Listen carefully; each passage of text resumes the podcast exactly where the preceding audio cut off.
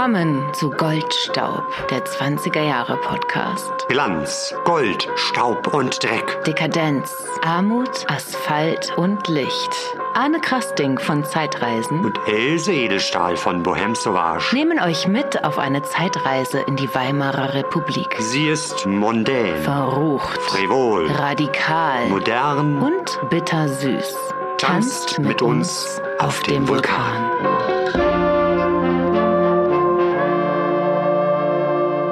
An das Publikum. Tonfilm ist Kitsch. Wer Kunst und Künstler liebt, lehnt den Tonfilm ab. Tonfilm ist Einseitigkeit. 100% Tonfilm, 100% Kitsch.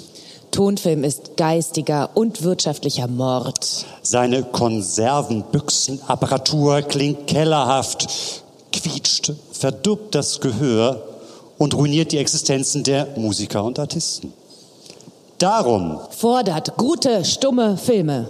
fordert Orchesterbegleitung durch Musiker. Fordert Bühnenschauen mit Artisten. Lehnt den Tonfilm ab. Das war ein Aufruf des Deutschen Musikerverbandes im März 1929. Anne und ich haben den zitiert bei einem Stummfilm-Livestreaming-Event mit Orchester im vergangenen Juni. Dazu werden wir euch nachher noch ein wenig mehr berichten. Heute haben wir eine etwas andere Situation. Anne und ich sitzen nämlich nicht gemeinsam in meinem Salon auf einem schönen Sofa, wo es gemütlich ist und es Tee gibt, sondern wir sind getrennt. Durch die aktuellen Umstände und Vorsichtsmaßnahmen haben wir uns entschlossen, hier mal die allermodernste Technik zu bemühen. Und ja, wir sehen uns jetzt hier gegenseitig auf Bildschirmen. Ich werde gleich Arne mal dazuschalten. Hallo Arne. Hallo Else, nach Friedrichshain aus dem Prenzlauer Berg. So, was ist denn unser heutiges Thema? Holter die Polter, liebe Else. Es geht um Film. Also wirklich ganz großes Kino, große Leidenschaft, großes Geschäft. Film ein wunderbares Thema. Und ja, da könnte man natürlich sagen, wir machen Stummfilm oder wir machen Tonfilm. Und wir konnten uns nicht entscheiden. Also haben wir gesagt, wir machen den Übergang, den spannenden Übergang zwischen Stummfilm und Tonfilm. Auch passend, weil das vor 90 Jahren passiert ist und jetzt auch gerade wegen Babylon Berlin so ein bisschen aller Munde ist und es wirklich ja. richtig, richtig dramatisch war. Das war jetzt kein einfacher, spannungsarmer Übergang, sondern das war Krieg. Das war Frieden, das waren Skandale, Dramen, Tragödien. Also äh, da ist viel, viel drin. Und man muss das ja auch ein bisschen betrachten von einmal von der technischen Seite natürlich, dann natürlich von der filmischen Seite an sich und dann natürlich die Musik. Und der Zuschauer natürlich auch, der das auch erstmal lernen muss, wie man sowas, wie man sowas anschaut. Ja. Insofern großes Kino und großartige Gesprächspartner, die wir heute dabei haben. Und wir haben, wir werden immer mehr. Ne? Also es ist so, ähm, dass wir mit einem angefangen haben und heute haben wir insgesamt fünf Statements, also fünf verschiedene Leute, die ihr neben uns hören werdet. Rekord. Da hätten wir zum einen den Gründer und künstlerischen Leiter eines echten Stummfilmorchesters. Ein Betreiber eines Kinos aus der Stumpfenzeit, das diese Tradition auf fantastische Art und Weise weiterführt. Dann eine Expertin für den Filmstar der Zeit, der den allerersten Satz des ersten richtigen deutschen Tonfilms gesprochen hat. Oh, da bin ich so gespannt auf diesen Satz. Und dann wird natürlich unser Gewinnspiel der letzten Sendung aufgelöst und die Glücksfee ist der Regisseur des Dokumentarfilms Habst über Babylon. Und dann haben wir natürlich ein neues Gewinnspiel für euch und diesmal zwei Empfehlungen der Woche. Und wir können ja nicht mal anfangen, ganz ungewohnt, mit dem Wort der Woche. Kintop. Gehen wir mal in einen Kintop, sagte man früher und meinte damit das Kino. 1A Kintop. Das könnte aber auch erstklassiger Film bedeuten. Kin kommt von Kinematografie. Woher der Top kommt, man weiß es nicht. Vielleicht geht es zurück auf einen Krug, einen Top, vielleicht auf die oberste Reihe im Kino, Open Top, vielleicht auch auf den Schankwirt Alfred Top, der in seiner Kneipe Filmvorführungen anbot. Und natürlich ist es eine Berliner Wortschöpfung. Wer sonst denkt sich sowas schon aus? Das Kintop ist weniger das Kino der Reichen und Schönen, sondern das Kino der einfachen Leute. Hier ist Rauchen und Trinken während der Vorstellung selbstredend erlaubt. Übrigens sagt man, dass arme Leute eher in den Kintop gehen, dagegen der Mittelstand in das Kino und die Reichen in das Lichtbildtheater oder auch Lichtspielhaus. Ja, Else, äh, wo wärst du hingegangen? In äh, den Kintop, äh, das Kino oder das Lichtbildtheater? Du, ich wäre wahrscheinlich in allen drei mal aufgekreuzt, je nachdem, wo welcher Film läuft und wo welches Orchester spielt und mhm. ähm, wer mich gerade einlädt. Also ich hätte schon Lust gehabt auf die schönen, auf das schöne Lichtbildtheater mit den Reichen und Schönen am Kudamm, aber so eine richtig schöne, richtig schönes Eckkino mit Rauchen und Trinken, auch nicht schlecht. Ja, Film generell in der Weimarer Republik hatte ja eine enorme Wichtigkeit gewonnen, war also zu einem Massenmedium geworden. Die Lichtspielhäuser haben einen rasanten Aufstieg gefeiert. Deutschland war das Land in Europa mit den meisten Kinos. Es gab dann Ende der Weimarer Republik etwa 5000 Kinos in ähm, Deutschland. Unglaublich viel.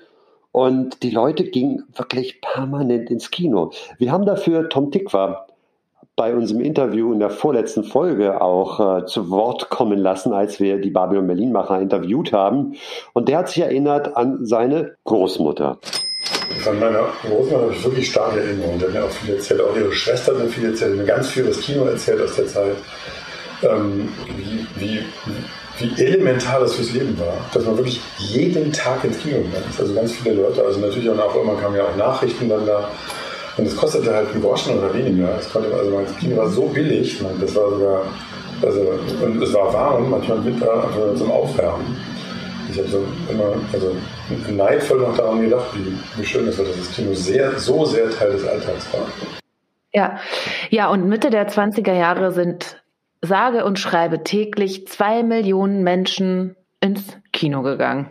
Heute sind es etwa 300.000 täglich. Also jetzt heute, sage naja, ich mal, letztes jetzt zu Jahr. Corona-Zeiten gerade null. Ja, wahrscheinlich, ja, genau. Zumindest ist November. Also ähm, das war wirklich eine ganz andere Dimension. Und es war aber nicht nur ein Massenmedium, sondern es war auch einfach ein Qualitätssiegel der deutsche Film mit Regisseuren wie Fritz Lang, äh, Georg Wilhelm Papst, Friedrich Wilhelm Murnau. Das waren einfach Filmemacher. Lubitsch. Lubitsch nicht zu vergessen. Das waren einfach Filmemacher, die wirklich äh, auf der allerhöchsten, äh, wo stehen die? Ja, das war State of the Art, top notch. Und wenn man Filme hat wie Kabinett des Dr. Caligari, Nosferatu, Metropolis, die werden ja immer noch genannt als die weltbesten Filme, obwohl sie jetzt schon 90 oder 100 Jahre alt sind. Wobei man auch immer ein bisschen bedenken muss, dass manche dieser Filme damals ja eigentlich ein Flop waren. Ne? Also wie zum Beispiel Metropolis war ja erstmal irgendwie, kam gar nicht an, weil die Leute das überhaupt nicht verstanden haben, weil das so schräg und anders war.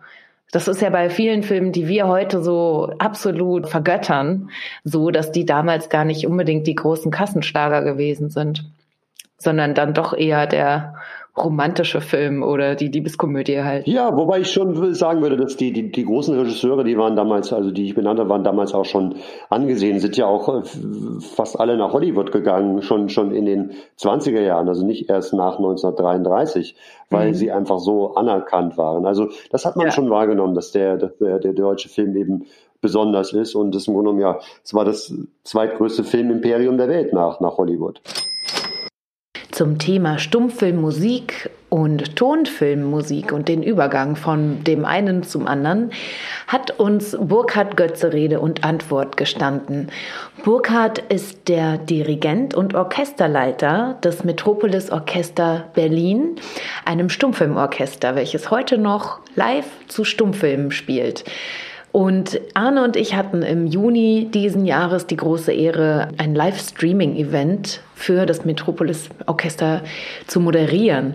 Das Ganze hieß Berlin Filmstadt der 20er Jahre und fand statt im ehemaligen Stummfilmkino Delphi. Wenn ihr bei YouTube Metropolis Orchester Berlin angebt, dann findet ihr das ganz schnell und wir werden das in unseren Show Notes verlinken, denn es ist wirklich, wirklich, wirklich sehenswert. An diesem Tag wurde übrigens auch der Grundstein für Goldstaub für unseren Podcast gelegt, aber das ist eine andere Geschichte, die wir euch ein andermal erzählen werden.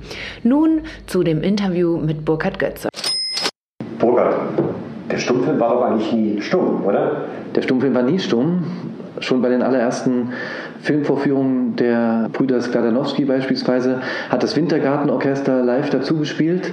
Und ähm, auch bei den Lumière-Brüdern in Paris gab es dann schon eine Piano-Begleitung zu diesen ersten kleinen Filmen, die da 1895 gezeigt worden sind. Und das, viele sagen ja immer, das hat mit den Rotationsgeräuschen der Projektionsmaschine zu tun, um die ein bisschen zu übertönen. Aber das ist, äh, glaube ich, Unsinn, weil es gehört einfach zum Stummfilm Musik dazu, um den einfach auch besser genießen zu können, auch wenn es dokumentarische Aufnahmen sind aber natürlich ganz besonders bei Spielfilmen, die eine Handlung zeigen. Die Musik hat da wirklich eine ganz wichtige Funktion, um die Handlung zu unterstützen, um die ganzen Gefühlswendungen darstellen zu können, erfahrbar machen zu können. Ja, da ist wirklich auch viel passiert in diesen ersten Jahrzehnten des Films. Es waren ja, letztendlich waren es ja nur 30, 35 Jahre, wie lange es den Stummfilm ungefähr so gab, bis er wirklich zu einer großen Blüte gelangt ist. Und da hat sich auch eine ganz tolle Musikkultur äh, parallel dazu entwickelt. Und wie sah diese Musikbegleitung aus? Äh, was hat man da zu erwarten? Ein großes Sinfonieorchester oder einfach nur ein, ein Klavierspieler? Was, was gab es da in den Kinos? Ja, es war sehr vielfältig. Das hing natürlich vor allen Dingen mit der Größe des Kinos äh, zusammen. Es, war, es gab die verschiedensten Besetzungen. Das ging natürlich los äh, mit einem, einem einfachen Pianisten, der alleine am Klavier entweder improvisierend gespielt hat oder aber auch einfach so ein Potpourri aus bekannten Melodien, die es dann gab. Oder es gab dann auch Violine, Klavier, Klaviertrio, kleinere Kammermusikbesetzungen. Äh, und natürlich waren ja auch damals äh, immer schon so Salonorchester sehr verbreitet. Und diese Größe von einem Salonorchester ist ja auch das, was wir in dem Metropolis-Orchester Berlin haben. Das ist so eine Besetzung zwischen 12 bis 20 Musikern, variabel. Aber das war so eine gängige Orchestergröße für alle möglichen Zwecke der Unterhaltungsmusik, aber auch dann eben Kinomusik später. Mhm. Aber ich kann mir vorstellen, so, es gab Kinos überall in Deutschland, 5000 Kinos in äh, der Weimarer Republik, Ende der Weimarer Republik. Äh, in den kleinen, kleinen Städten oder sogar Dörfern, wo es ein Kino gab, da wird man ja wahrscheinlich dann doch eher bescheiden aufgetreten sein, oder? Ja, das ist ähm, sicher so.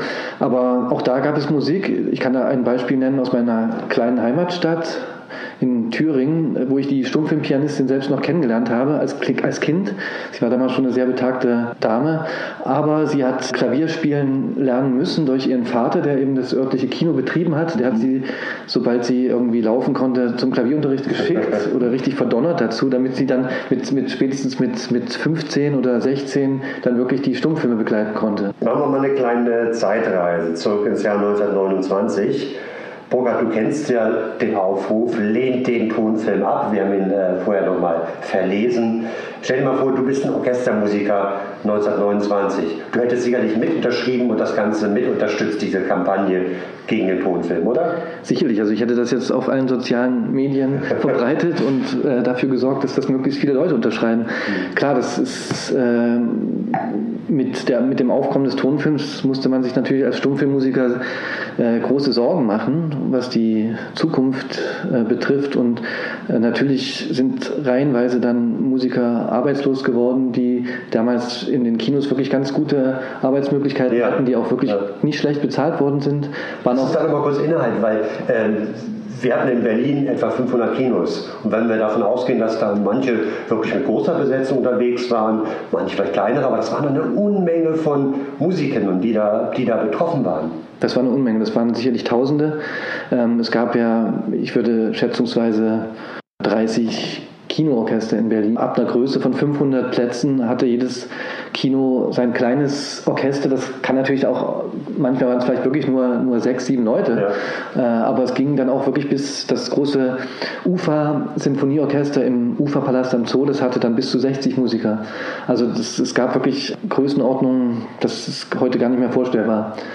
Und nicht nur die waren ja betroffen, das war ja, war ja eine ganze. Es war ja noch mehr, weil das, es fand ja nicht nur ähm, Begleitmusik der Filme statt in den Kinos, sondern es gab ja opulente Vorprogramme mit Ouvertüren, mit, mit Gesangseinlagen, mit Tanzdarbietungen, mit Kabarett, ähm, Artistik. alles mögliche, Artistik sogar, ja. Es war sehr, sehr vielfältig und es war also ein richtiges Entertainment, was da stattfand, im Gegensatz zu heute, wenn man da einfach ins Kino geht und sich den Film anschaut und vielleicht ein bisschen Werbung, Bisschen Werbung noch vorweg, äh, genau. vorweg. Oder bei den großen Premieren, da wird natürlich schon was geboten, der rote Teppich, aber das sind ja Sicher. wirklich nur die, die ganz, ganz großen, großen Dinger. Ja, also viele waren betroffen und äh, sind dann auch arbeitslos geworden wahrscheinlich. Sicherlich, klar, das ging relativ schnell. Es hat sich noch ein bisschen gehalten, also auch als der Tonfilm dann schon wirklich etabliert war, gab es noch eine Zeit lang auch diese Orchester. Äh, Kinoorgeln gab es ja auch in manchen Kinos, die haben sich noch länger gehalten, dann haben dann einfach vor den Filmen noch weitergespielt. Aber die Or Orchester wurden auch noch immer zu Rate gezogen. Äh, es wurde immer noch ein Vorprogramm beibehalten und dann kam der Tonfilm dann. Und dann saßen die Musiker meistens dann äh, rum und am Ende des Films wurde vielleicht dann nochmal gespielt. Aber das ist dann auch relativ schnell wieder dann schon in den 30er Jahren verschwunden. Irgendwann kam der Tonfilm so langsam, langsam ins Rollen. Was war ja ein langwieriger Prozess oder ein Prozess mit einigen Hürden oder einigen Rückschlägen, die man verzeichnet hat. Was war denn jetzt so der erste Tonfilm? Oder wann, wann fand dieser wirkliche Einschnitt statt? Das war ein längerer Entwicklungsprozess. Das ging ja schon in den 1910er Jahren los mit äh, Oskar Messmer, der schon Versuche gemacht hat äh, mit äh, Sängern, die dann wirklich parallel gefilmt wurden, während sie eine Arie sa äh, sangen. Und die wurde dann auf äh, Shellac-Platten gepresst und wurden, es gab dann wirklich Versuche, das dann auch wirklich als Tonfilm vorzuführen. Das ist, hat sich aber nicht durchgesetzt. Und dann äh, durch den Lichtton, der dann so erfunden worden ist in den 20er Jahren, äh, gab es dann eine Möglichkeit, wirklich Tonfilme dann auch zu machen. Die ersten Versuche waren schon 1923 in Berlin. Der Tonfilm setzte sich natürlich nicht über Nacht durch. Es brauchte viele Anläufe, zahlreiche Versuche und Experimente, die häufig auch scheiterten. Einen dieser Versuche möchte ich euch immer vorstellen und beteiligt ist die UFA, immerhin Deutschlands größter Filmkonzern, der das neue Lichttonverfahren 1922 am Kudamm in einem Kino erstmals vorgestellt, erstmals nicht für voll genommen hat und erst 1925 einsteigt. Ein Pionier auf der Entwicklung zum Tonfilm, Guido Bagier, beauftragt, das Ganze zu steuern. Und dann geht es los. Die neuen Geräte dieses Lichttonverfahrens werden nach Babelsberg in die Studios gebracht. Aber da hat keiner wirklich Zeit und Platz und Ruhe dafür, denn es wird Metropolis gedreht. Nicht mal ein Lager gibt es für die Geräte, nur ein Schuppen, der nicht abschließbar ist. Und da muss dann ein Techniker übernachten, um die Technik einigermaßen zu sichern. Am nächsten Tag dann das laute Erwachen, denn, so sagte Bagier, der stumme Film hat die Eigentümlichkeit, die lauteste Angelegenheit der Welt zu sein. Das Gebrülle der Aufnahmeleiter, das Klopfen und Hämmern der Bühnenarbeiter, die schrille Pfeife des Oberbeleuchters, das Gesurre der Scheinwerfer, das Gefauche der Maschinen und Traktoren störte uns. Zu viel Störungen, man zog weiter nach Weißensee. Dort gab es ein neues Problem in Form von Spatzen auf dem Dach, die so viel Lärm machten, dass man nicht produzieren konnte. Also Schrot her, geschossen und die Spatzen waren erstmal weg. Weiter ging es mit ein paar Rückschlägen seitens der UFA, die den eigentlichen Langfilm auf einen Kurzfilm, auf einen Vorfilm reduzierte. Immerhin gab es einen schönen Titel, Das Mädchen mit den Schwefelhölzern. Das sollte der erste Film sein. Eine rührselige Geschichte, für die man tatsächlich zehn Tage Zeit zur Aufnahme hatte. Also sehr sportlich ähm, und natürlich auf dem Weg geht auch weiterhin noch einiges schief. Dann die Uraufführung. Allerdings hat den Film vorher nie jemand ganz gesehen bzw. gehört. Es war ein Kaltstart am 21. Dezember 1925. Neulendorfplatz. Anfangs läuft alles gut, dann beginnen die Geräte zu fauchen, zu knattern und schließlich saufen sie ganz ab. Die Vorführung muss abgebrochen werden Buhrufe im Publikum. Es muss wohl jemand einen Kurzschluss mit den Batterien verursacht haben, mutmaßte Bagier.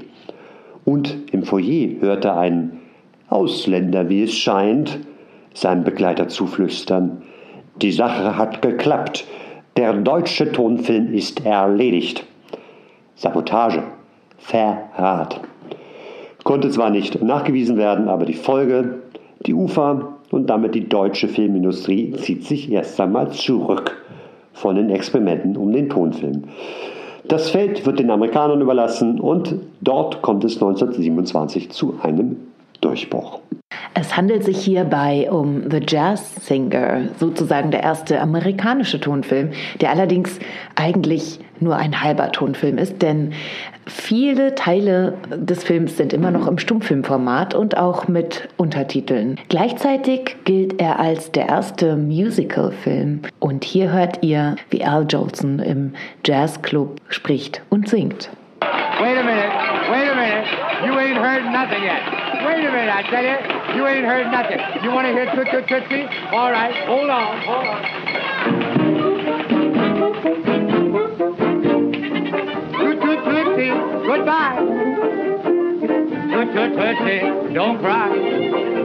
Der Film handelt von einem jungen Jazzsänger, der nach New York geht und dort am Broadway große Karriere macht. Die Handlung ähnelt in vielen Teilen der wahren Biografie von Al Jolson und verkörpert natürlich The American Dream. Der Film war ein Riesenerfolg. Zurück zu Burkhard Götze. Am Anfang war das noch so, dass der Ton wirklich nur sparsam eingesetzt worden ist. Zum Beispiel mit einem Theme-Song, der äh, bekannt, das bekannteste Beispiel ist Ich küsse Ihre Hand, Madame von 1929 mit Marlene Dietrich, noch als Stummfilm, Schauspielerin damals, also ein Jahr vor dem Blauen Engel. Und da wurde eben dieser berühmte Song, den man heute auch noch kennt, Ich küsse Ihre Hand, Madame, wurde Oh, von Richard, von, Wie- wie ist die Melodie? Ich küsse Ihre Hand, Madame. Der wurde dann von Richard Tauber gesungen und als Tonelement schon in den Stummfilm mit eingebaut. Da musste dann das, das Stummfilmorchester musste dann schweigen äh, und das war eine ziemliche Sensation. Und ein Jahr später gab es dann wirklich dann abendfüllende Tonfilme schon. Es gab überhaupt ein Experimentieren in dem frühen Tonfilm. Also zum Beispiel Fritz Lang in M, der überhaupt keine Musik verwendet, wo dann auch der Ton, der, Film gar nicht mit einem Bild losgeht, sondern wirklich mit Geräuschen, die man erstmal wahrnimmt. Und dann kommt dann erst das Bild, ja. Also dieser Abzählreim der Kinder. Oder es gibt eben dann Filme, wo die Musik eine riesige Rolle spielt, wie dann eben in den Tonfilmoperetten. Das ist eben wirklich schon ein, ein Musikfilm. Nimm mal ein Beispiel für so eine Operette. Na, die drei von der Tankstelle, Bomben auf Monte Carlo, der Kongress tanzt, ich Ja. bei Tag und du bei Nacht, äh, all- alles wunderschöne äh, Tonfilmoperetten. Und M ist ja interessant, also Fritz Lang, der hatte ja vorher äh, den Vertrag von der UFA gekündigt bekommen, weil die auch meinen, also einmal schwierig mit ihm zusammenzuarbeiten, aber dann auch, hm, mit dem können wir eigentlich keine Tonfilm machen, also der ist nicht bereit für, für, für die Tonfilm-Ära, aber dann hat er eben mit M gleich irgendwie so ein Beispiel gemacht, wie man experimentieren kann und äh, mit Ton arbeiten kann oder Geräuschen. Richtig, genau. Ja, die einzige Musik, die da eben vorkommt, ist dieses Pfeifen des äh, Ballonverkäufers, ne? der dann Genau. äh, nicht das also nicht Lorre, sondern von Peter Lorre, den, den Peter Lorre, das Pfeifen, äh, genau, Ja, das jetzt, jetzt ähm, kannst du genauso gut pfeifen wie singen.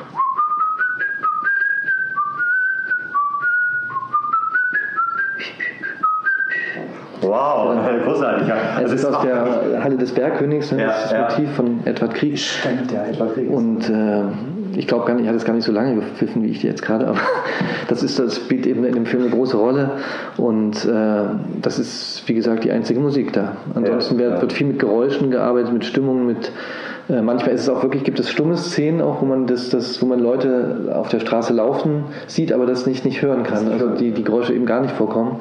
Hm, Weil das so aufwendig solche- gewesen wäre, wahrscheinlich bei äh, Das solchen kann natürlich äh, ein technisches ja, Problem gewesen sein. totalen Einstellungen wahrscheinlich. Ja. Ja, ja. Da gibt es auch noch das schöne Beispiel aus dem Film Ein blonder Traum.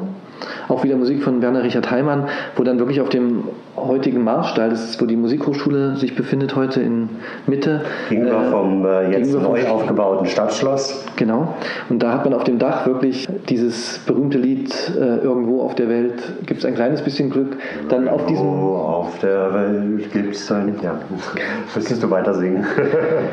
Und das Orchester musste dann wirklich da auf dem Dach dann auch stehen und, und das begleiten und das war schon sehr aufwendig. Musste windstill sein und so weiter. Also es, ähm, ja, ja, unglaublich Aufwand. Wer, wer, hat, wer hat gesungen? das war Lillian Harvey. Ja, die wir auch aus drei, ähm, die drei von der Tankstelle kennen. Genau. Schätzen. Ein Traumpaar, Lillian Harvey und ein anderer Schauspieler, den wir später noch einmal vorstellen werden. Irgendwo auf der Welt gibt's ein kleines bisschen Glück. Und ich träum davon in jedem Augenblick. Ja, Arne, so ungefähr geht der Song, wenn ich mich richtig erinnere. Vielen Dank, lieber Burkhard, für das sehr aufschlussreiche Gespräch und die vielen Informationen, die du uns über die Stummfilmmusik und die Tonfilmmusik geliefert hast. Wir hoffen auf eine baldigste neue Zusammenarbeit mit euch, mit dem Metropolis Orchester Berlin. Und das nächste Mal möchten wir das nicht als Livestream, sondern als wirkliches Live-Event mit euch wieder auf die Bühne bringen. Also die frühen Tonfilmversuche waren nicht alle so erfolgreich, wie wir bei dem Mädchen mit den Schwefelhölzern gemerkt haben. Und tatsächlich sind auch weitere Versuche sowohl bei dem Publikum wie auch bei den sehr, sehr kritischen Filmkritikern der Zeit nicht ganz so gut angekommen.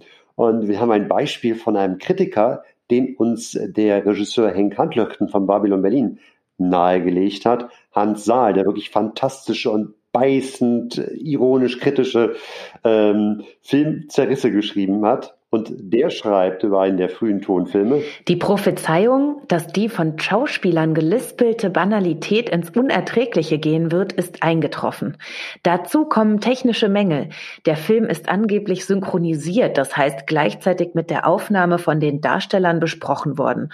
Bei der Wiedergabe stellt sich heraus, dass Ton und Bild und Sprache und Mundbewegung nicht mehr zusammenpassen. Die Worte eilen dem auf der Leinwand gesprochenen voraus und umgekehrt. Ja, also ein Problem, es passt halt häufig nicht wirklich zusammen, äh, Bild und Sprache. Ein anderes Problem war, man verstand es einfach nicht. Und da spricht Saal auch mal von einem undefinierbaren Geklapper, das sich mit der Begleitmusik zu einer Art akustischem Urschleim vermischt. also wirklich ein bisschen böse. Sympathischer hat äh, Biddy Wilder, der bevor er Regisseur wurde ja auch schon Kritiken geschrieben hat, die Unzulänglichkeit der ersten Tonfilmversuche beschrieben. Er ging eine Treppe hinauf und drückte auf eine Klingel. Es klingelte. Tausende Leute sprangen jubelnd und klatschend auf. Kurz darauf hörte ich den ersten Dialog. Es klang wie Huppa, Huppa, Muppa, Muppa und sollte wahrscheinlich Heute Nachmittag kommt meine Braut heißen. Oder genau das Gegenteil. Jedenfalls brach das Publikum erneut in riesigen Jubel aus. Huppa, Huppa, Muppa, Muppa. Also wir sollten unsere Folge umbenennen von Holter die Polter in Huppa, Huppa, Muppa, Muppa. Das war Billy Wilder über den Film Land ohne Frauen. Was war eine fürchterliche Vorstellung. Welcher ist denn nun eigentlich der erste richtige Tonfilm hierzulande? Wir haben uns darauf geeinigt, welcher Film das ist, und zwar zusammen mit einer Frau, die genau diesen Film besonders gut kennt. Das hängt damit zusammen, dass sie die Expertin ist für den Hauptdarsteller des Films, Heike Goldbach. Mit ihr haben wir ein virtuelles Interview geführt und um welchen Film und welchen Schauspieler es geht, erfahrt ihr jetzt.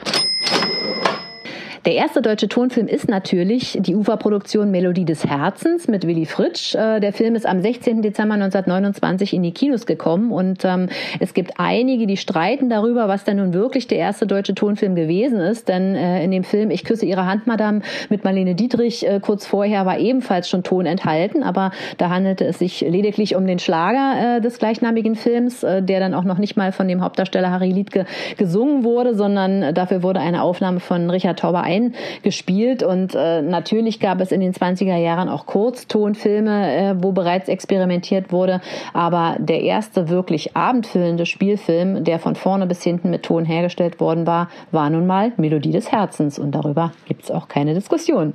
Aber der Film war ja ursprünglich eigentlich gar nicht als Tonfilm, sondern als Stummfilm geplant, oder? Das ist richtig. Ähm, Melodie des Herzens war tatsächlich ursprünglich als Stummfilm geplant, äh, und zwar unter dem Titel Sonntags um halb vier. Und äh, die Dreharbeiten dazu hatten im Mai 1929 auch schon begonnen, als äh, der UFA-Generaldirektor Ludwig Klitsch aus Amerika zurückkam, äh, wo er sich über den Fortgang äh, der amerikanischen äh, Tonfilmproduktion informiert hatte und ähm, ihm klar geworden war, dass das tatsächlich die Zukunft war, sodass man dann dem Ganzen in Deutschland natürlich nicht nachstehen wollte und dann auch schnellstmöglich äh, den ersten Tonfilm in die Kinos bringen wollte. Ähm, man hat sich dann überlegt, äh, wie kriegen wir das schnellstmöglich hin und äh, geschaut, welche Filme befinden sich denn schon in der Produktion und stieß dann auf diesen Film, der da gerade in Ungarn gedreht wurde und der tatsächlich auch ein paar Kriterien erfüllte, die man, die, die einem halt wichtig waren äh, für so die, den ersten großen deutschen Tonfilm, äh, zum Beispiel bekannte Darsteller, das war gegeben. Willy Fritsch war damals schon äh, ein ziemlicher Kassenmagnet. Ähm, Dieter Parlo, die weibliche Hauptdarstellerin, war auch sehr, sehr bekannt. Äh, beide zusammen hatten kurz vorher einen ähnlich gearteten Film gedreht, der hieß Ungarische Rhapsodie. Ähm, der war auch sehr erfolgreich und den drehte man ja mehr oder weniger jetzt auch gerade inhaltlich nach. Ähm, es handelte sich bei diesem Film genremäßig um einen sogenannten Uniformfilm. Auch das war in den 20er Jahren ja äh, schwerst angesagt, auch wenn wir heute mal denken, so Metropolis und so weiter, das sei der Kassenknüller gewesen. Das stimmt nicht. Also schon damals äh, stand das Publikum eher so auf äh, ja, Liebesfilme, wo der Leutnant seine Braut heimführt und so weiter. Das war eben auch hier gegeben. Ähm, und deshalb äh, reiste dann sozusagen der ähm, äh, Uferproduktionschef Erich Pommer zusammen mit seinem neuen Toningenieur Fritz Thierry nach Ungarn, wo man dann dem Team eröffnet hat, euer Film wird der erste deutsche Tonfilm der UFA und äh, die Dreharbeiten werden jetzt erstmal gestoppt und wir stellen um. Das war natürlich dann erstmal überraschend für alle Beteiligten und der äh, Drehbuchautor Hans Czekeli musste dann auch binnen weniger Tage äh, sich Dialoge überlegen, die halt ins Drehbuch geschrieben werden. Die Darsteller mussten die Dialoge auswendig lernen, was natürlich auch erstmal nicht so einfach war, denn im Stummfilm brauchte man ja immer nur die Sätze ansprechen, damit die Lippenbewegung synchron ist. Jetzt musste man auf einmal ganze Sätze ausformulieren und das Ganze musste dann auch noch stimmig sein mit Mimik und mit Gestik, ähm, was wiederum auch schwierig war, weil man ja früher am Stummfilm immer so noch ein bisschen überspielt hat. Jetzt musste man sich als Darsteller wieder zurücknehmen äh, in der Ausdruckskraft und so.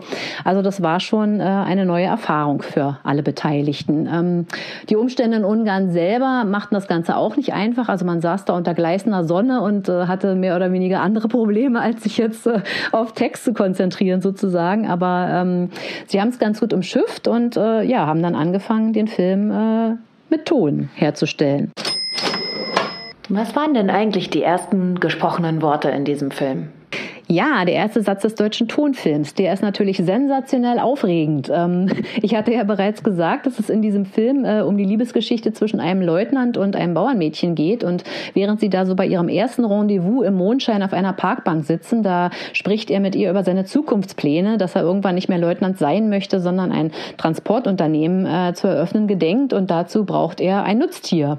Ähm, ja, und äh, um dieses zu erwerben, ist natürlich auch ähm, ein bisschen Geld nötig. Und deshalb lautet der erste im deutschen Tonfilm gesprochene Satz denn folgerichtig auch, ich spare nämlich auf ein Pferd. Und sie ist davon so beeindruckt, dass sie sich spontan entscheidet, mitzusparen. Und als das Geld nicht reicht, verdingt sie sich auch dann noch als Prostituierte, äh, sodass dem Film leider kein Happy End vergönnt ist. Aber ähm, diese Floskel selbst äh, hielt dann tatsächlich ähm, ab 1930, also als der Film dann schon lange in den Kinos lief, äh, auch Einzug in, der, in den realen Sprachgebrauch sozusagen, wie Willy Fritsch dann später mal in einem Interview verraten hat. Ähm, und zwar, wenn sich dann die Herren aus ihrer geselligen Runde verabschiedeten, weil sie noch eine Verabredung mit einer Dame hatten, dann sagten sie nicht etwa, so wie heute, äh, ja, ich habe da noch ein Date, sondern sie zwinkerten und sagten so ganz verwegen, ich spare nämlich auf ein Pferd. Und dann wusste jeder, was gemeint war. Und hier kommt das Original in entsprechend ohrenbetäubend schlechter Qualität. Ich spare nämlich auf ein Pferd. Ein Pferd ist doch sehr teuer. Nicht wahr, Janusz? Ja, ein Pferd. Das ist eben eine große Sache. Ja, ein Pferd. Jetzt war ja das Problem, dass der Tonfilm nur für den deutschsprachigen Markt verwertbar war, also eine viel kleinere Reichweite hatte wie die großen deutschen Stummfilme. Wie ist man denn damit umgegangen? Oh ja, um den Tonfilm zukünftig äh, im nicht deutschsprachigen Ausland äh, verkaufen zu können, da musste man sich tatsächlich rechtzeitig was überlegen, denn bei den Stummfilmen war das ja alles noch relativ einfach. Da hat man einfach nur die ähm, deutschen Schrifttafeln gegen fremdsprachliche ersetzt und schon äh, ließ sich der Film überall vermarkten. Aber beim Tonfilm, da war ja der Ton nun mal von vornherein aufs Celluloid gebannt ähm, und äh, diese Klippe musste man irgendwie umschiffen. Aber ähm, auch dafür hatte sich Erich Pommer von vornherein etwas überlegt, äh, denn bereits in dem Moment, als er dem Team in Ungarn gegenüberstand, äh, verriet er, dass also die Produktion jetzt nicht nur in deutscher Sprache erfolgen sollte, sondern auch in Englisch und äh, auf Französisch und Ungarisch sollte auch gesprochen werden, damit eben dann in diesen entsprechenden Ländern verkauft werden konnte. Und äh, ja, diese Aussicht hat insbesondere beim Hauptdarsteller Willy Fritsch für Schweißperlen auf der Stirn gesorgt, denn er war nicht gerade als Sprachtalent äh, bekannt und hat auch fast die Schule deswegen nicht geschafft, wegen dem fremdsprachlichen Unterricht und äh, ein Angebot aus Hollywood ausgeschlagen, weil er eben besorgt war, äh, dass er die englische Sprache nicht äh, gut würde lernen können. Und äh, ja, jetzt auf einmal sollte er halt in vier verschiedenen Sprachen äh, schauspielern. Aber er hat es ganz gut geschafft, denn äh, meinte später in einem Interview, er hat einfach ähm, alles auswendig gelernt und dann wie ein Papagei aufgesagt. Und im Studio selbst standen ja auch überall Schrifttafeln, an die man sich halten konnte. Also in diesem Fall hat es dann äh, ganz gut geklappt. Äh, aber natürlich dann später, also als der Tonfilm vervollkommnet wurde, hat man dann doch eher ähm, ja auf äh, Native Speaker sozusagen zurückgegriffen, also sich englische und französische Schauspieler ähm, geholt und die Filme dann eher in verschiedenen Fassungen aufgenommen. Aber hier bei diesem ersten deutschen Tonfilm, da mussten das mehr oder weniger die Darsteller noch selbst besorgen. Heike, kannst du uns auch noch etwas zu den technischen Schwierigkeiten, mit denen man damals zu kämpfen hatte, erzählen? Ja, die Tonaufnahmetechnik war wirklich eine große Herausforderung für den Tonmeister Fritz Thierry, denn man hatte ja noch gar keine Erfahrung, also jetzt auch so mit der Schallisolierung und so weiter, ähm, so dass man halt erstmal probieren musste, um nur um dann halt eine Woche später, wenn man sich die ersten Muster angeschaut hat, festzustellen, dass man alles Mögliche aufgenommen hatte, nur nicht das, was man halt aufnehmen wollte. Also zum Beispiel ähm, einfaches Vogelgezwitscher entwickelt entwickelte sich halt bei der Aufnahme zu einem äh, Trillerpfeifenlärm äh, oder wenn jemand ein Stück Papier zerknüllt hat, dann klang das wie ein Maschinengewehr später bei der Aufnahme. Oder auch wenn man zum Beispiel Gruppenaufnahmen herstellen wollte. Also in dem Film äh, ist so eine kleine Armeetruppe zu sehen, die die Straße entlang marschiert und da hatte man halt ganz aufwendig so eine Kamerafahrt ähm, installiert, um das aufzunehmen und dann später stellte man fest, dass, dass das Getrampel der Soldaten so laut war, dass man halt den Gesang gar nicht verstanden hat und äh, ja, also da äh, war allerhand Geduld nötig und man hat sich dann halt auch nach der Zeit in Ungarn dann später entschlossen, doch nach Babelsberg äh, zurückzukehren, wo man in der Zwischenzeit halt ähm, ein äh, Tonkreuz gebaut hatte, also so äh, vier verschiedene Aufnahmestudios mit einem äh, Tonstudio in der Mitte, äh, wo man halt weiterdrehen wollte, aber das war jetzt auch noch nicht hundertprozentig fertig, sodass eben einige Aufnahmen auch noch so in den alten Glashäusern, äh, wo man halt in Babelsberg immer gedreht hat, aufgenommen werden mussten. Und äh, auch die waren ja nicht schallisoliert, also musste man da dann darauf achten, beachten, dass zum Beispiel die S-Bahn nicht vorbeifährt, während man gerade dreht oder dass da kein Flugzeug irgendwie das Studio kreuzt und äh, im Sägewerk nebenan, äh, wo der Kulissenbau äh,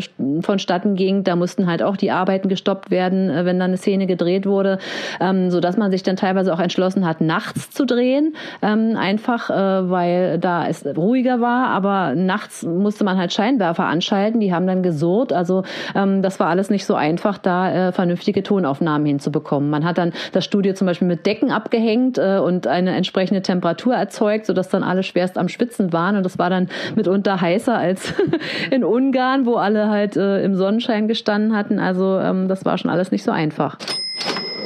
Hat denn unser angehender Tonfilmstar eigentlich selbst gesungen? Natürlich hat Willy Fritsch in diesem Film selbst gesungen und das ging allen Filmbeteiligten so zu Herzen, dass man glatt den Film in Melodie des Herzens umbenannt hat.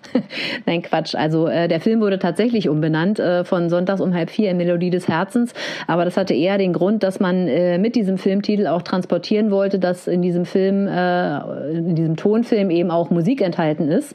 Und ähm, zur Komposition dieses Films hatte man man den Ungarn Paul Abraham verpflichtet, unter anderem, der den Hauptschlager komponiert hat. Äh, der hieß Bin kein Hauptmann, bin kein großes Tier. Und äh, in dem Film enthalten war außerdem noch ein weiterer Titel, der hieß äh, Sieben Sterne hat der große Bär. Und diese beiden Lieder ähm, hat Willy Fritsch dann äh, für diesen Film eingesungen. Ähm, nach den ersten Aufnahmen hat man dann allerdings relativ schnell gemerkt, äh, der Hauptdarsteller braucht Gesangsunterricht. Den hat er dann auch genommen und äh, hat dann äh, später die Titel nochmal aufgenommen im Film und äh, das ist dann auch so geblieben. Aber es existiert tatsächlich von dem äh, Lied Bin kein Hauptmann, bin kein großes Tier noch die Erstaufnahme und da hört man das ganz deutlich, äh, warum Erich Pommer der Meinung war, dass sein Hauptdarsteller noch mal ein bisschen üben sollte.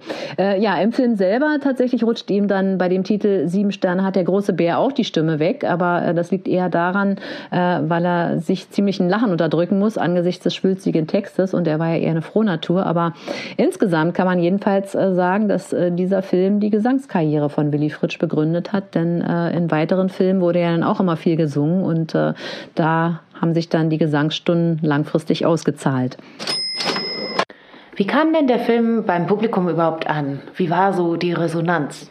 Als der Film kurz vor Weihnachten 1929 in die Kinos kam, äh, da war das Publikum natürlich begeistert. Also man hat ja damals die Filme noch äh, ganz anders gesehen als heute, nämlich wirklich als Kunstwerk. Und äh, das war natürlich eine Sensation, dass da jetzt auf einmal gesprochen wurde und äh, ja, dass man halt äh, die Bahn bimmeln hörte und solche Sachen. Also ähm, es gab sehr, sehr oft Zwischenapplaus äh, vom Publikum für die einfachsten Szenen und natürlich auch insbesondere für die Gesangsszenen von Willy Fritsch. Äh, das war halt auch ein Novum, dass man äh, dort jemanden man quasi live äh, singen hören konnte. Also ähm, ja, der Film wurde tatsächlich äh, ein großer Erfolg. Äh, obwohl er eben Schwächen hatte, noch so diese aufgesagten Dialoge und so. Also das haben andere Filme dann später besser gemacht. Also zum Beispiel eine Woche später startete noch äh, ein weiterer Tonfilm in den Kinos mit Hans Albers in der Hauptrolle und da ähm, war der Regisseur äh, einfach so weitsichtig, dass er Hans Albers erstmal hat quatschen lassen und das war ja auch dessen große Stärke. Also da waren die Dialoge dann einfach ein bisschen lockerer als jetzt in Melodie des Herzens, aber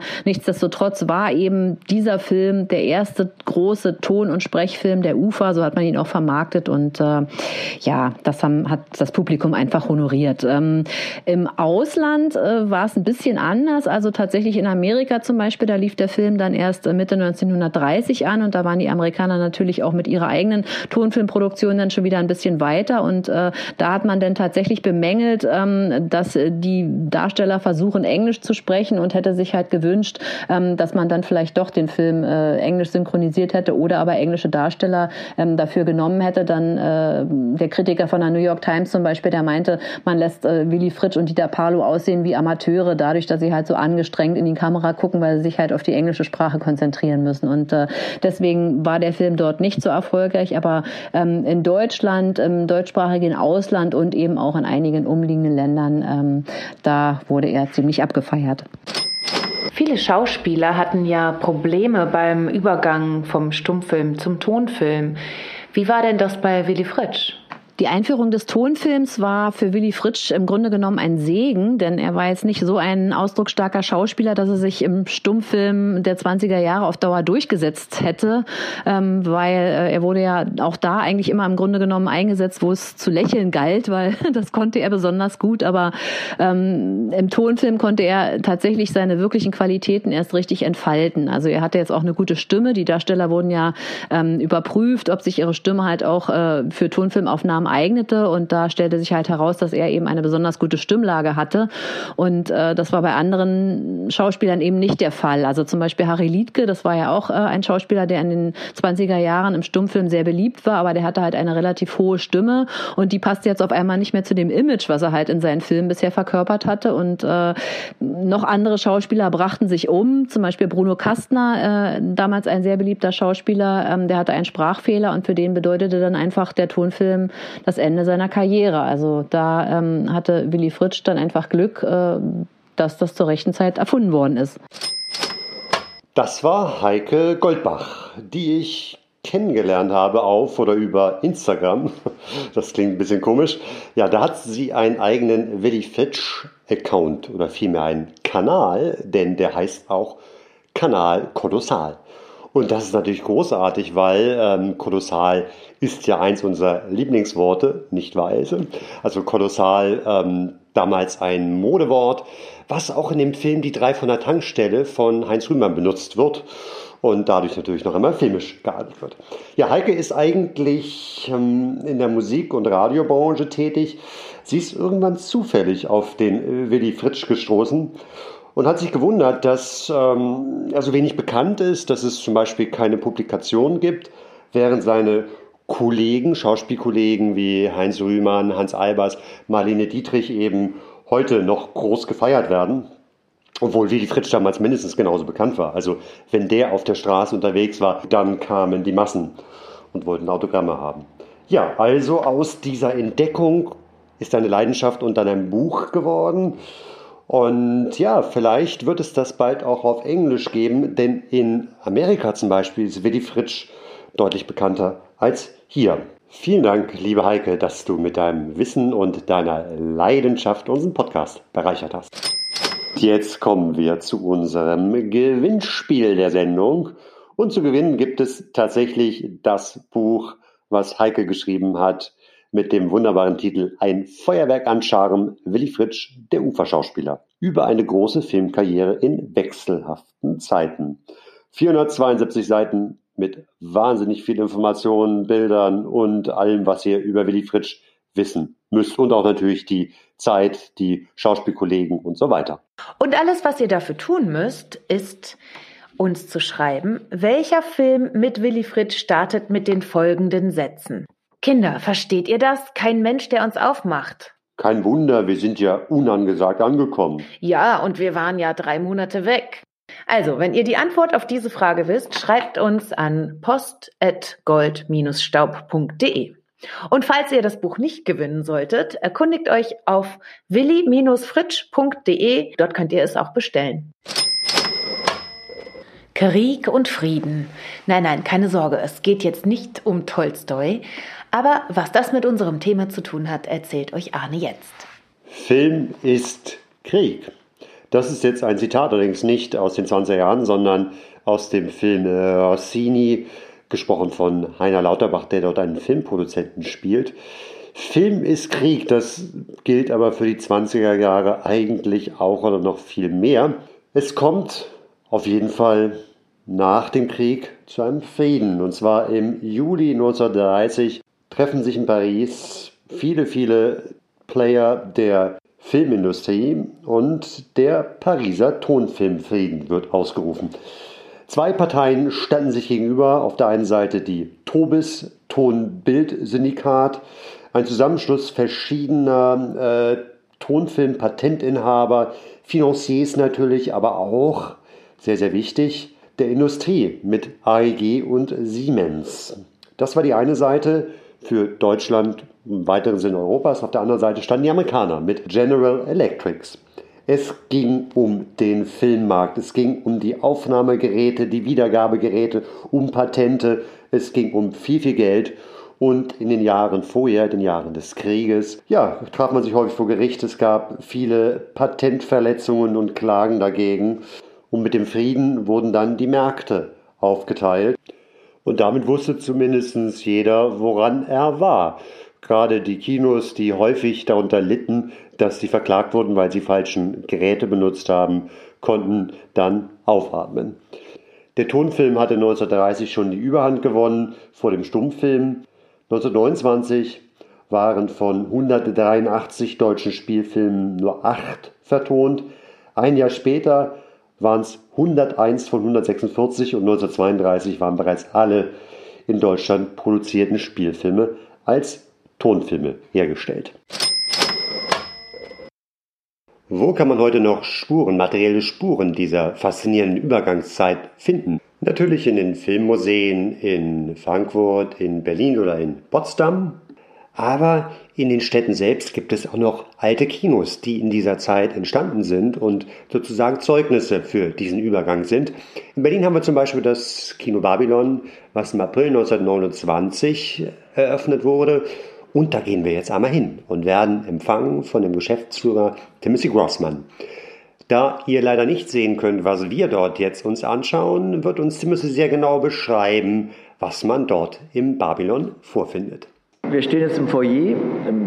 Sandstein verkleideten Foyer mit den zwei alten Kassenhäuschen. Da hat sich nichts verändert, mehr oder minder seit dem Jahr 1929. Und wenn man dann einen Schritt weiter geht, in das Hauptfoyer tritt, dann sieht man die recht grellen gelben und orangen Farbtöne, die für 1929 sehr äh, wegweisend, das war sozusagen die moderne. Es gibt keine Schnörkel, es gibt keine Arabesken, es gibt Neonlampen. Das ist also schon Hans Pölzig, ein wichtiger Architekt der Moderne, der das hier äh, entworfen hat. Und genau so sehen wir das jetzt heute noch nach 90 Jahren. Ja, also kein Rokoko-Palast wie die großen Kinopaläste am Gibt es ja auch und es ist ja auch sehr schön, also mitunter, ne? wenn man die alten Jugendstilpaläste sieht mit ihrem ganzen Schnörkeln und der Bühne und so. Das sind sehr schöne Häuser.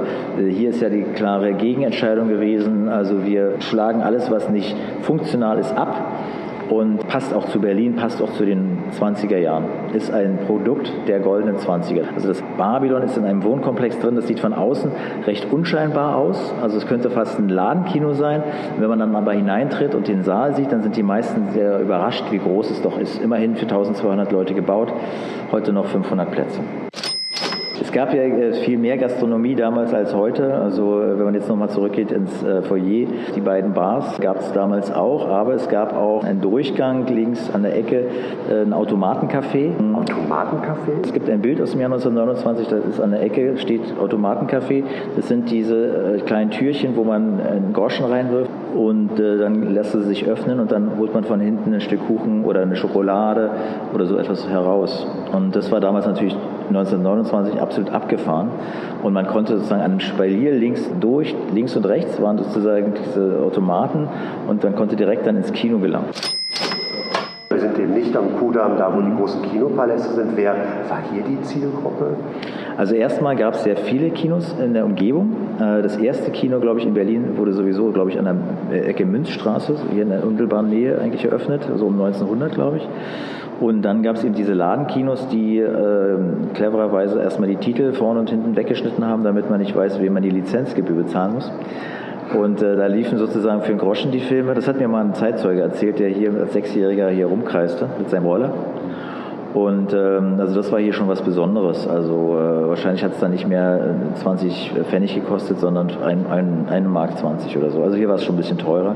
Man hat vielleicht gedacht, am Alex hier auch nochmal ein bisschen Glanz zu verbreiten. Also die großen Erstaufführungen waren alle am Kudamm damals. Äh, Zielgruppe, na klar, wer hat denn hier gewohnt? Also Proletarier, Kommunisten, Juden, Zuhälter, Kleinkriminelle, das war die Gegend.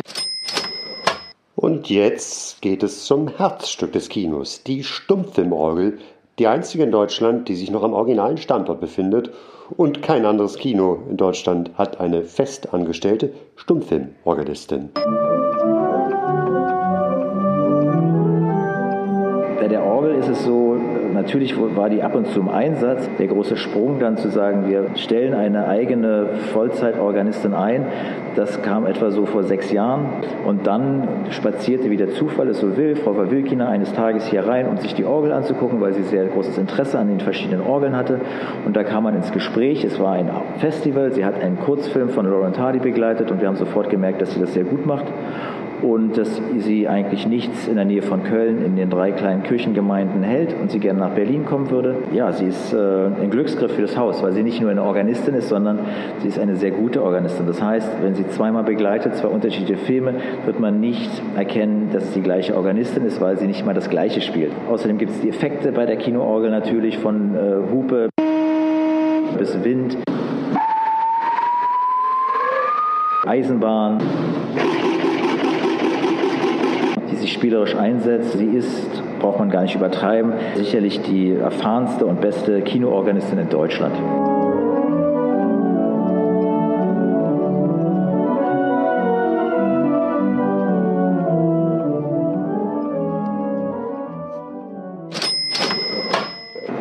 Es gibt ja dieses tolle Angebot, äh, Stummfilm um 0 Uhr für 0 Euro. Wieso habt ihr das gemacht um die, diese Zeit? Was, was war die Idee? Also wenn man eine, eine, tolle Orgel hat und man hat eine tolle Organistin, dann möchte man, dass die auch vor vielen Besuchern spielt. Die Erfahrung ist aber, dass das Fach äh, Stummfilmbegleitung ähm, nicht so ist, dass man jetzt mit Eintritt zu normalen Eintrittszeiten da den Saal füllen kann. Es ist mir aber sehr wichtig, dass sie nicht vor äh, einer Handvoll Leuten spielt, Eingeweihten, ähm, die den Stummfilm schätzen können. Das heißt, um das mal grob zu sagen, mit dem Stummfilm kann man gar kein Geld verdienen. Da geht es auch gar nicht darum. Man muss den Leuten, die hierher kommen, die mitunter noch nie einen Stummfilm erlebt haben, überhaupt erst mal begreiflich, erlebbar machen, was das ist. Da sich das also äh, mit Eintritt zu normalen Zeiten nicht rechnet, ist die Idee geboren worden, es außerhalb der normalen Aufführungszeiten zu machen. Aber um 0 Uhr ist eigentlich das Tagesgeschäft erledigt, getan. Das heißt, man kann mit, ohne Probleme auch mal was umsonst anbieten. Zu der Uhrzeit wiederum passt es auch, weil die Leute sich auf den Weg machen müssen. Und ähm, das hat jetzt über die letzten fünf Jahre dazu geführt, dass das eine etablierte Kunstform ist. Also wir hatten jetzt gerade letzten Samstag zum müden Tod von Fritz Lang 160 Leute und ich glaube, ähm, dass das kein Kino in Berlin gibt, was diesen Film vor so vielen Leuten aufführt. Das ist das Entscheidende. Wie viele Leute sind dass da? diesen Film überhaupt aufführt, würde ich jetzt fast mal sagen. Ja, aber wenn man das eben machen würde, dann kommen vielleicht 20 oder 30, aber nicht Ja. 160 und das ist entscheidend. Das war unsere kurze Stippvisite im Kino Babylon. Wir werden auf jeden Fall zurückkommen, vor allem um einen Menschen zu feiern, nämlich Ernst Lubitsch, dessen Bild wir auch schon im Foyer gesehen haben. Dieser grandiose Regisseur, vielleicht der beste, den die deutsche Filmgeschichte je hervorgebracht hat. Und wo man sich fragt, warum ist nach ihm eigentlich noch keine Straße benannt? Was uns noch interessieren würde, gibt es bei euch Stummfilmkinos, die noch erhalten und im Betrieb sind? Schickt uns gerne Fotos oder auch Informationen an post.gold-staub.de. Wir kommen zur Auflösung des Gewinnspiels, aber nicht von der vorherigen, sondern von der vorvorherigen Sendung der Babylon Berlin Folge, wo es dieses großartige Buch, den Bildband zu der Staffel 3 zu gewinnen gibt. Wir haben euch ein bisschen mehr Zeit gelassen, weil die Aufgabe war auch anspruchsvoll. Ihr musstet euch eine fiktive Rolle für Babylon Berlin für die kommende Staffel ausdenken. Und wir haben so viele und großartige Einsendungen bekommen, dass wir kapituliert haben und gesagt haben, ein Profi muss ran. Und der Profi ist Matthias Luttert, Regisseur unter anderem des Dokumentarfilms zu Babylon Berlin, Herbst über Babylon, der mit vielen Schauspielern der Serie dafür auch zusammengearbeitet hat. Matthias sitzt im Rosengarten in Berlin Mitte und ja, wir fragen ihn einmal, Matthias, wie bist du denn zu den 20er Jahren gekommen? Die 20er Jahre, ja, die sind eigentlich zu mir gekommen oder anders gesagt, die, ähm, ich habe mich sehr mit Filmgeschichte beschäftigt. Ich habe so eine Doku-Reihe gemacht, die heißt Cine Kino und in deren Zuge habe ich mit ähm, Rainer Rother von der Kinemathek auch zusammengearbeitet und habe unter anderem auch über die Geschichte der, der Studio Babelsberg ähm, was gemacht und, und mich damit beschäftigt und dann habe ich gemerkt, ich, ich weiß viel zu wenig über äh, die 20er Jahre in Berlin, aber auch über die, das Kino der Weimarer Republik. Und dann habe ich Fritz Lang, mich mit, noch ausführlicher mit Fritz Lang beschäftigt. Und das war eigentlich der Anfang. So.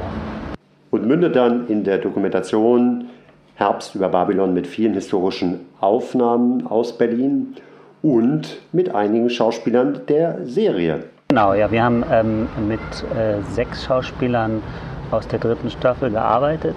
Es war ganz klar die Entscheidung, dass wir jetzt nicht mit den Hauptdarstellern arbeiten, sondern ähm, dass wir mit Schauspielern arbeiten, die, die Nebenrollen haben, wenn auch zum Teil prominentere Nebenrollen. Die, die haben dann sozusagen verschiedene Zeitgenossen gesprochen. Das ist ja jetzt kein Reenactment gewesen. Das waren jetzt keine szenischen, äh, nicht der Versuch, irgendwas szenisch äh, umzusetzen, sondern wir haben sie Zeitzeugenaussagen sprechen lassen in unterschiedlichen Figuren. Und mit einem Schauspieler bist du ja schon seit etwa 15 Jahren verbunden. Genau, das ist Sebastian Urzendowski. Ähm, der hat jetzt auch mitgewirkt an meiner Dokumentation. Den wollte ich unbedingt dabei haben, weil ich, ich habe mich sehr gefreut, ihn zu sehen, in einer, wenn auch kleinen Rolle in der dritten Staffel. Und ähm, mit dem habe ich damals meinen Debütfilm Ping Pong gedreht. Er war der Hauptdarsteller. Und seitdem verbindet uns, also sind wir gute Freunde und, und sehen uns leider zu selten. Aber ähm, ich habe mir auch immer überlegt, wie, wie, können wir wieder, in welcher Form können wir zusammenarbeiten, findet sich nicht noch was. Ja. Ähm, also toller Schauspieler, sehr wandlungsfähig, sehr genau, ich finde, das macht er auch ganz toll jetzt in, in der Dokumentation. Herbst über Babylon noch ein ganzes Jahr lang in der Mediathek der ARD zu bewundern. Und jetzt kommt es zur Auflösung. Matthias, wir haben dir die Qual der Wahl überlassen. Qual der Wahl ist das richtige Stichwort, weil es war qual, qualvoll, ähm, mich zu entscheiden, weil ich fand, das waren alles tolle äh, Vorschläge. Also da, da gibt es Figurenvorschläge wie zum Beispiel ähm, den, NS, äh, den, den Widerstandskämpfer, der, der sich rächt für, dafür, dass sein Bruder zusammengeprügelt wurde von, von SS-Soldaten. Dann gibt es eine äh, Frau, die lesbische Tendenzen hat und jetzt auslebt und sich engagiert in einer Frauengruppe. Dann gibt es also wirklich viele verschiedene Facetten. Aber ich musste mich ja entscheiden. Mhm. Das ist ja immer so. Äh, und ich freue mich, verkünden zu dürfen, dass Victoria Glaser den Preis gewinnt. Victoria Glaser äh, hat äh, die Figur von Wilhelmina entworfen ähm, eine junge Frau, die als Fotojournalistin Karriere, also doch langsam Karriere macht in Berlin, unter anderem auch für die Zeitschrift Revue des Monats fotografiert und dann äh, im Laufe ihrer Streifzüge durch die Stadt auf ähm, Charlotte Ritter trifft, sich mit ihr anfreundet das ist, glaube ich, ganz wichtig. Da gab es mehrere Vorschläge von äh, potenziellen Freundinnen für Charlotte Ritter. Ich glaube, äh, jeder wünscht sich so eine Freundin. Jetzt gibt es also eine neue Freundin, im, zumindest äh, für Victoria Glaser äh, gibt es die Wilhelmina und die ist immer auf der Suche nach neuen Modellen für ihre Bildstrecken und Charlotte könnte so ein, ein neues Modell auch sein. Nicht nur Freundin, sondern auch ein Modell und das macht es besonders, denke ich, diesen Vorschlag, weil man dann auch so das Kolorit der Zeit und das Nachtleben und so gut visuell einfangen kann durch, durch diese Ebene mit Fotos. Kommen wir zu unseren zwei Empfehlungen der Woche. Es sind zwei Filme. Meiner ist Sunset Boulevard, im Deutschen Boulevard der Dämmerung. Und ähm, ich möchte euch nicht zu viel verraten, außer dass es wirklich einer meiner absoluten Lieblingsfilme ist. Ich gucke den mindestens einmal im Jahr.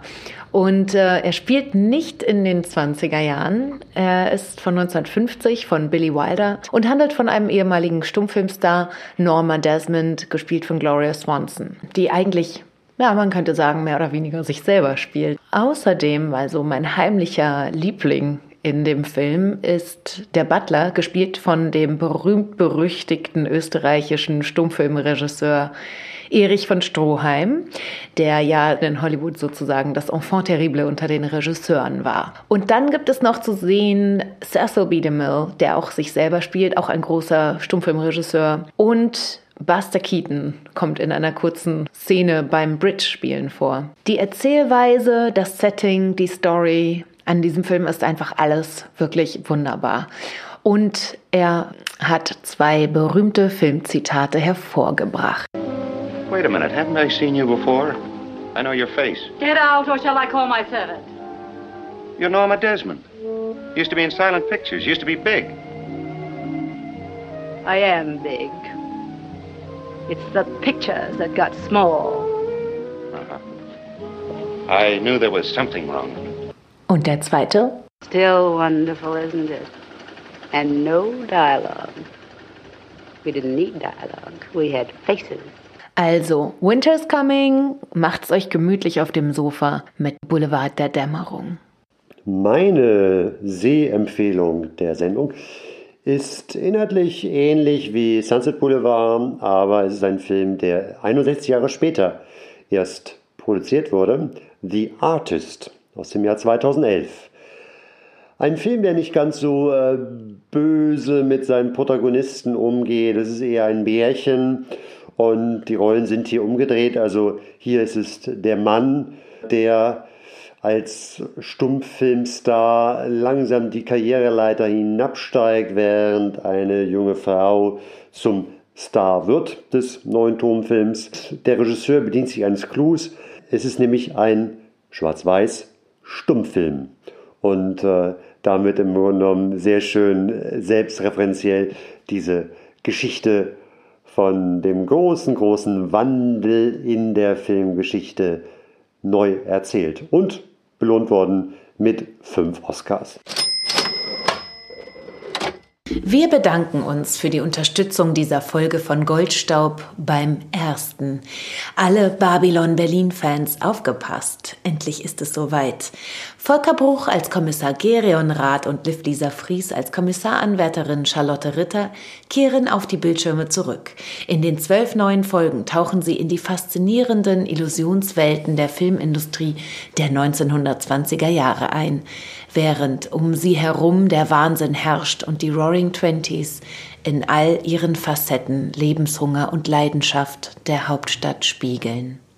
Die neue Staffel unter der Regie von Henk Handlüchten, Achim von Borries und Tom Tikwa und auch die beiden ersten Staffeln sind in der ARD-Mediathek bis zum 21. Januar 2021 abrufbar. Wir wünschen viel Vergnügen.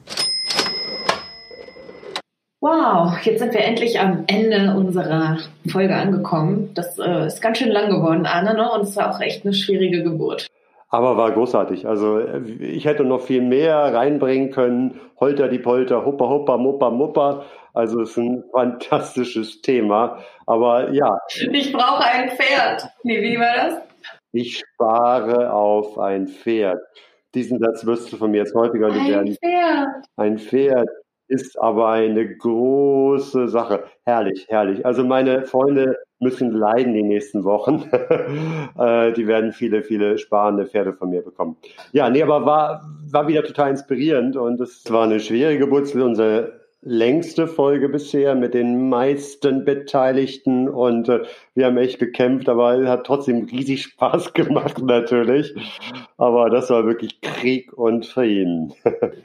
Nein, es gab keinen Krieg zwischen uns. Sowieso nie. Wo wir nicht zusammensitzen, kann man das ja mal ruhig so sagen. Ich bin echt sehr dankbar für diese Zusammenarbeit, denn äh, ich glaube, wir ergänzen uns total gut und äh, da gebe ich deinem Vater recht, der nach der ersten Folge schon meinte, ja, mh, hm, endlich hast du jemanden gefunden, mit dem du... Der hat gesagt, dass ich einen guten Partner ja. gefunden habe ja. für diesen Zweck.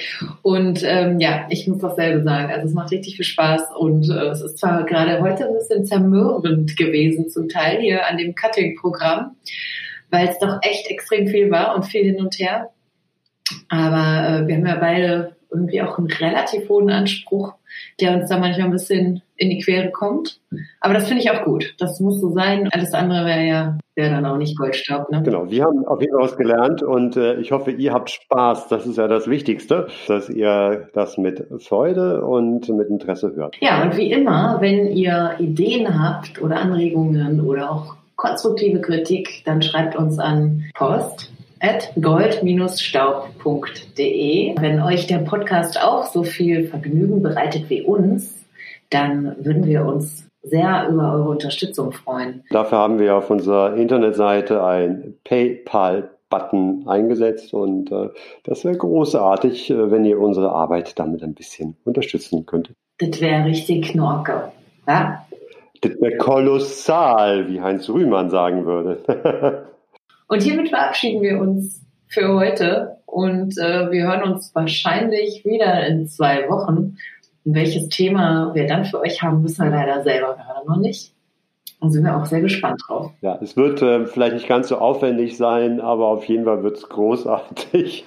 So oder so. Vielen Dank fürs Zuhören. Bleibt gesund und bis bald.